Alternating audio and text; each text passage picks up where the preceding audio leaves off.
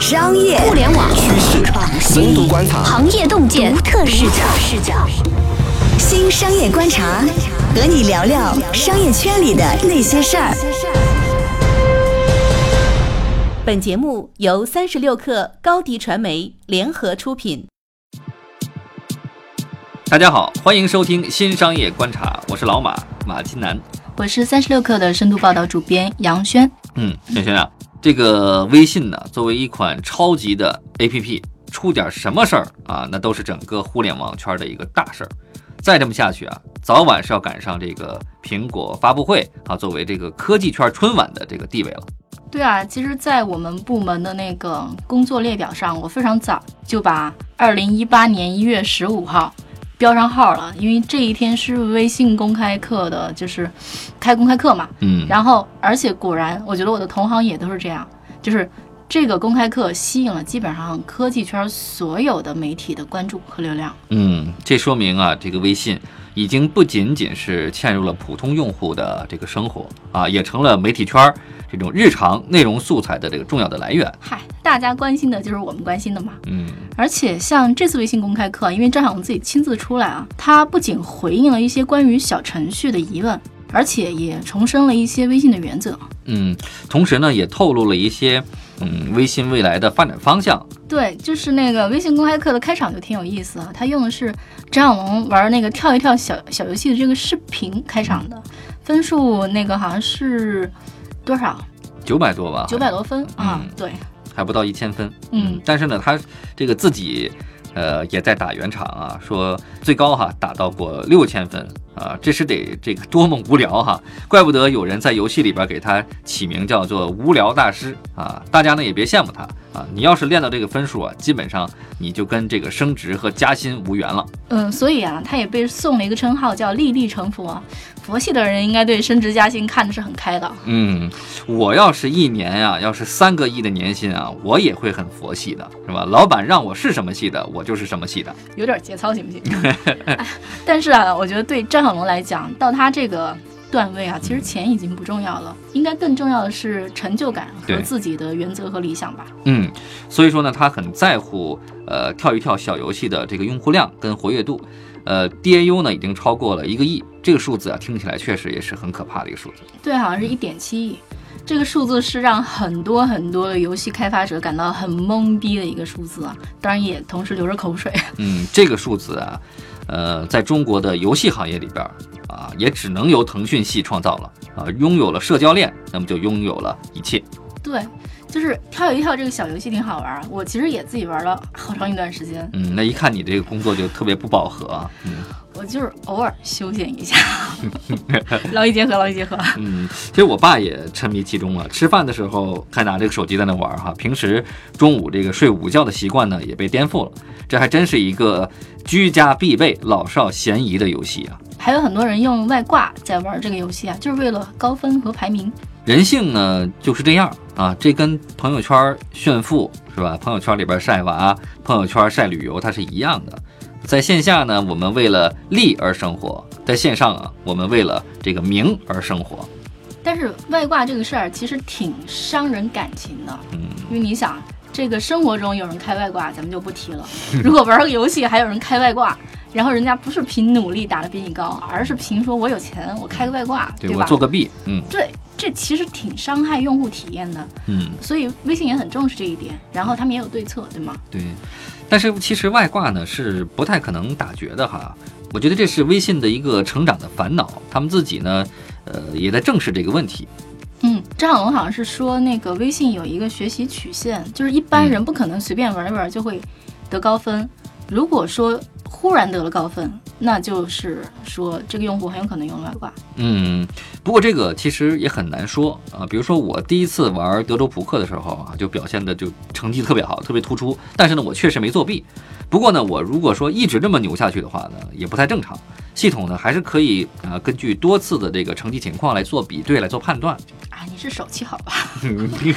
但是的确啊，就是再严密的系统啊，就是我们过去看很多互联网的产品，无论是说你你是互金产品，然后那个羊毛党来薅你，嗯，还是说怎么着也好，是系统都会有漏洞的。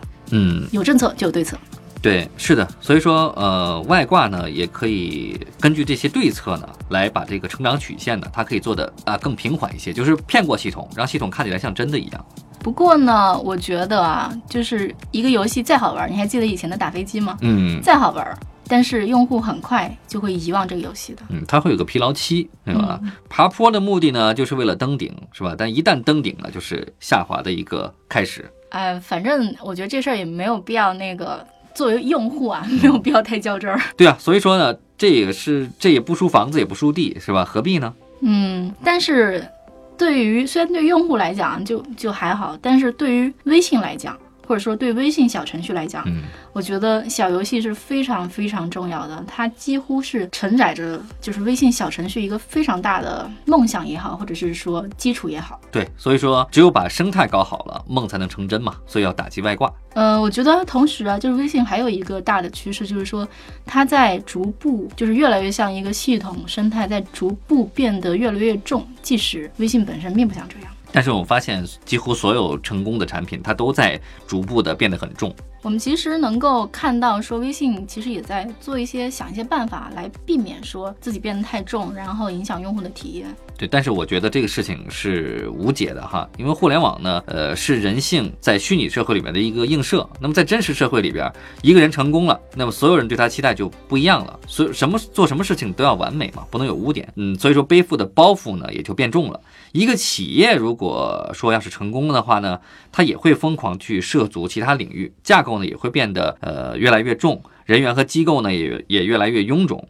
呃，说什么专注啊，那都是骗人的，或者说这个企业还没有真正成熟和成功。嗯，反正美团也去做打车啦，滴滴要搞共享单车了，然后董明珠还要造手机呢，对吧？对，至少呢，张小龙啊还是在坚持微信的这个工具属性，这一点还是挺难得的。呃，但是还是改变不了什么哈，因为微信事实上它就是越来越重了。那么也许呢会有一些方法去缓解这个问题，但是我觉得，我个人觉得啊，它不太可能会从根本上去缓解。嗯，而且张小龙也纠正啊，说他说微信不是在主动克制什么，而是在探索做一件正确的事情。只是呢，外界看起来微信好像在克制一些欲望，但是我觉得啊，这个东西主要是看你怎么看这个事儿。嗯我觉得其实可能微信真没觉得说自己在主动克制，嗯，只是对比外面其他的产品，其他那些无法无天的产品来讲，微信显得很有情怀。嗯，显得很有很克制是吧？对，对比。对，有个对比。所以说，不管张小龙怎么解释这个事儿呢，微信的这个产品团队在潜意识里面，他其实我认为他是还是克制的。虽然说他们不是用克制这个词来做刻意的去要求自己，呃，但是在设计产品的时候呢，潜意识里一定是在呃这个克制，通过破坏生态的方法去获取利益或呃和流量，以及用户的这种使用市场的这种欲望。嗯，而且我觉得啊，微信能够相对来讲比较淡定啊，还是因为说有腾讯这个非常庞大的体系来做支撑。腾讯太有钱了，腾讯不着急挣钱，腾讯给了微信做产品的那个空间。嗯，也给他时间。对，嗯，如果说微信如果诞生在一家创业公司的话，并且做得很成功，如果想要去赚钱怎么办呢？那克制呢，就有很可能哈，就意味着亏损跟死亡，对吧？呃，就算你自己有情怀，那么投资人可能还不同意呢，对吧？所以说，微信呢是不可复制的，没有腾讯系庞大的产品体系啊，可以为这个负责为微信去提供这种呃协同变现的通道，那么微信的这种干爽的体验是不太可能会持续的。嗯，但是我觉得像嗯腾讯现在的市值已经跟 Facebook 差不多了，嗯大概是四四万亿港币多。嗯我觉得说其实这个挺神奇的啊，我今天还在跟同事讨论。嗯就是说，Facebook 面对的是全球市场，腾讯其实只是它主要是中国市场。嗯就是一般来讲，中国市场产品都会比全球市场产品的估值要要低一些嘛。嗯低不少。嗯但是腾讯有这么高的市值，我觉得其实就是有微信撑着。大家觉得微信有想象力，嗯那你如果要承载这么大的想象力，我觉得你要一直保持干爽，我觉得还是挺难的。确实是，成长的烦恼嘛，对吧？瘦弱的身材啊，是消化不了这个腾讯的这个野心的巨大的野心的。嗯，嗯对，不可能说看着市场的前景不去做嘛。嗯嗯，而且啊张小龙也在这个会上回应了说，微信的聊天记录不会被腾讯收集和记录。嗯，但是我觉得并不意味着微信的用户的聊天记录不会被监控，或者说拿来分析。就算自己真的不想看，那不代表政府他不会去看，是吧？话说的不能那么绝对，小心未来会被打脸。张小龙呢是想营造一种跟用户平等的关系啊，比如说包括在产品里不用“您”这个尊称啊。他说用了尊称就会让人觉得说，哎，微信好像心怀一些目的，想从用户身上骗点什么东西过来。嗯，我个人觉得这么说其实有点傲娇哈。微信呢，它是一个商业化的产品嘛，对吧？设计的初衷呢，就是要收割用户的呃社交关系跟时间。我觉得这没有什么不好意思的，对吧？用户又不傻，是吧？虽然通过这产品获得了很多这种生活上的便利，但并不意味着不需要获得尊敬，对吧？哪怕是假的，是吧？哪怕是口头上的，是吧？用户呢，用时间，呃，以及数据和你去交换这个便利，对吧？你用用户的时间和数据呢，去和广告主去交换利益，双赢啊，对吧？干嘛遮遮掩掩的？我觉得啊，我觉得这个东西，我猜可能跟郑浩龙这个人本身的理念嗯。还是挺有关系的，因为他其实是互联网时代最早的一批产品经理，就当年做 Foxmail 的。嗯。然后我还记得说，当年在很早的时候，大家会在 BBS 上非常激烈的讨论说、嗯 o k 那互联网应该是一个什么样的产品？嗯，然后什么样的精神应该是我们秉持的？当时就是大家都信奉开源啊，然后平等啊这些东西，我觉得这个东西可能是深刻在张小龙的心里或者人设里的。嗯包括他讲的有一句话我印象非常深，在这个会上，他说我们不会试图去搞一些什么什么年底盘点，盘点你的，比如说二零一七，嗯我们不会试图去感动你。嗯他觉得说我感动你用户这个行为，其实就是有一种，就是把你们当做一个群体，而不是一个个个人独立个体去看待的。嗯。我觉得这个想法其实都已经挺哲学的了。呃，其实看起来就是说，呃，如果我去试图想去感动你，好像我是站在一个道德的更高的一个制高点去俯瞰大家、俯瞰众生一对对对，就是种感觉。我对，操控大家，大家是一个群体嘛，是那个群盲嘛，我对吧？对造物者。确实是因为张小龙在原来在饭否里面那些。那些那些发言哈，我看确实都很有哲学的味道。当然了，他也是在呃中国产品经理这个领域里面，那大家也把他奉奉为神的一个待遇。那么基本上这样的话，就是大家都会认为他是中国最优秀的产品经理。当然了，他人设里边肯定是不包含呃商人这个层面的，他离商业好像离得稍微远一点啊。嗯，而且微信既然是免费给用户用，就是把用户搞得像上帝一样，好像也不太符合微信的人设。呃，用户我觉得值得尊敬哈，一个不作恶的商业产品其实也特别值得尊敬。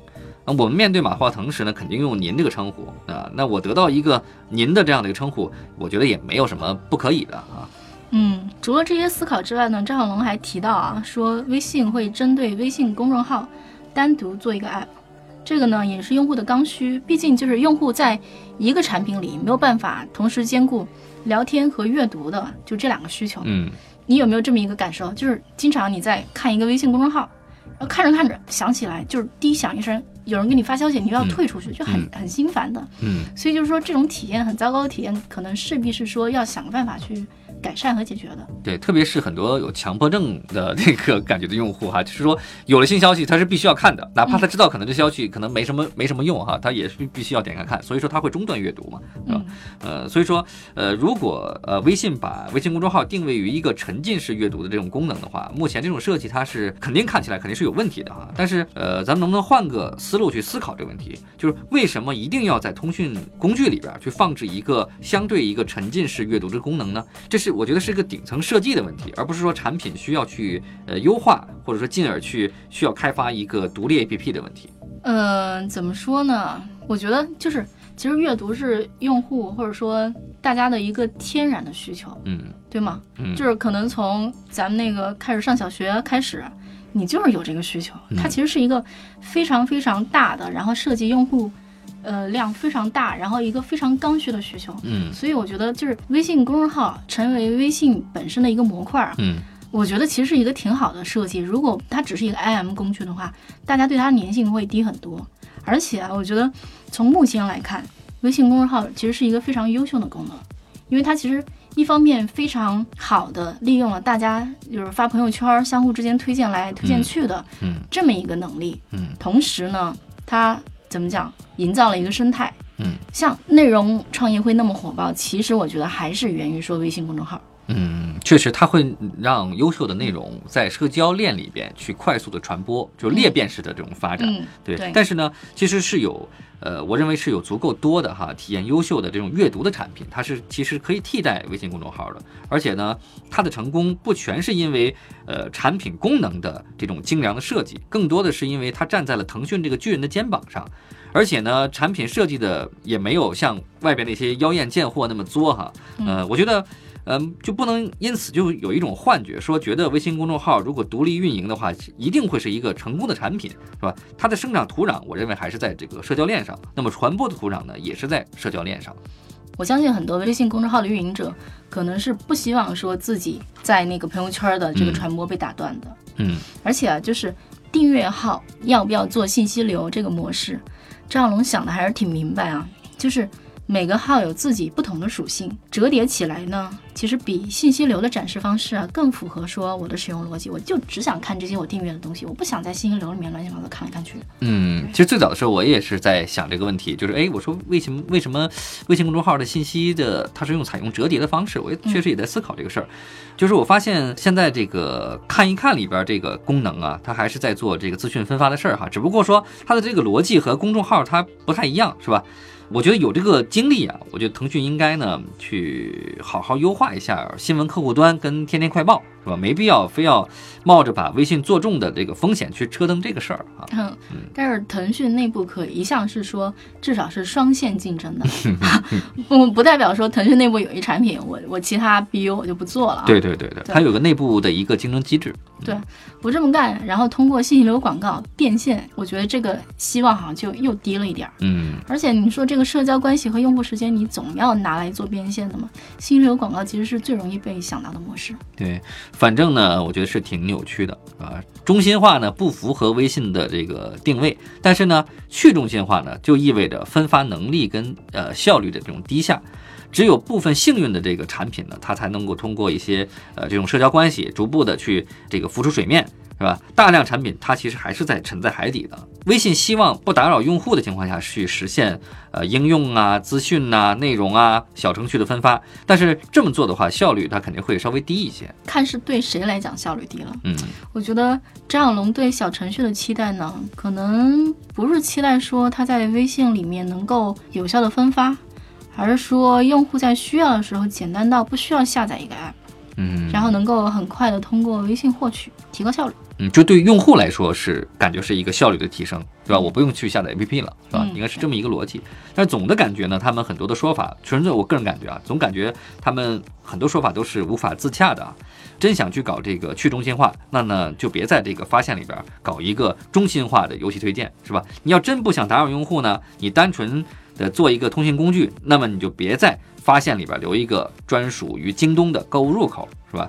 东兴夜宴这饭局上那些，我觉得推杯换盏啊，那些它其实不就是呃腾讯中心化的这种流量的输出嘛，是吧？我只是觉得微信不要揣着明白，是吧？装糊涂，然后把自己搞得越来越分裂了。但是我觉得啊，一方面是用户的需求，另一方面是各家腾讯投资了的、合作了的公司的诉求。你说腾讯给京东投那么多钱，给什么蘑菇街啊、ofo 摩拜啊，嗯然后投那么多钱，这些合作公司全都嚷嚷着说想要一个微信的入口，你嗯不给他吗？不给他，之前这个事儿也纠缠纠缠了很久，大家就是这些公司都很生气啊，或者说很不开心啊，都强烈需求，你怎么办呢？嗯，对吗这就是一个生态。如果说你不想在生态里面当老大的话，那就没这些烦恼。你想当老大，那么就就得需要一个中心化的入口给到那些小弟们，嗯，这是没有办法的事情哈。对，嗯，然后回到小程序这个事情啊，我今天在去公司的路上，然后在我的那个朋友的群里，嗯然后看到就是有人说，哎，好像是那个百万英雄还是什么答题挑战，嗯然后呢，呃，那个邀请我挑战一下，我就玩了一下嗯啊，十三连胜，啊，这么厉害！对。然后我当时本来就是想玩一下，试一下，你是用了那个那个人工智能那个答题的助手吗？完全靠自己的脑子。然后呢，为什么就是我中途玩了一段时间，本来想退出来，嗯然后呢，我们那个群里他还发了一个那个小程序的那个链接，点进去你就能看说自己在这个这个群里的排名是多少。我一看，哎，我的排名还挺低的。我心想，我当时大概打到六连胜什么的，嗯，我就想不行啊，我又回过去，然后玩到了十三连胜。这个时候基本上打车路上差不多三十四十分钟就过去了。嗯嗯嗯，呃，我同时也觉得说挺紧张的，作为一个内容生产者，对，就是我们在微信小程序发布会的当天发了一篇特写报道，嗯，然后呢，这篇特写报道的阅读量很低，我们当时就在反思说，哎，为什么？当时我脑子里的第一个反应就是说，OK，今天是有小程序这个事情，然后第二个反应是说，OK，现在大家都在玩跳一跳和那个玩直播答题，嗯，这个其实大量的分散了用户的注意力和时间，我觉得其实对所有的内容的。生产者来讲，尤其是文字内容的生产者来讲，我觉得可能都是一个挺大的危机。对，对于做媒体的这个人来说，和做内容创业的人来说，其实我们要的其实是用户的注意力跟时间。如果说用户的注意力跟时间，他通过游戏的方式，或者通过呃视频啊，呃，或通过哪怕通过电商啊，它被分散的话，那么这是很可怕的事情，就意味着你的财路可能就断了，因为你是用用户的时间、用户的注意力去跟广告主去交换利益，对吧？呃，还是就回到我们之前做节目的时候也聊过很多次了，就是说你会发现这个世界上很多商业模式，它之间已经没有了这个竞争的边界，它是已经互通的了，就大家都是在争取时间，用户的时间，争取用户的注意力，对吧？很有可能是两个本来八竿子打不着的两个商业产品，两个商业模式，他们在互相竞争，嗯，对吧？这个市场变得越来越吊诡，越来越诡异。对，所以说啊，就是张小龙在这个小程序大会上说。玩小游戏才是正经事儿。嗯，这句话里面的含义其实非常的多。嗯，好，感谢各位收听今天的新商业观察。如果您喜欢我们的节目，就请点击转发、评论或者点赞。也欢迎大家下载三十六课的 APP。我们下回接着聊，拜拜。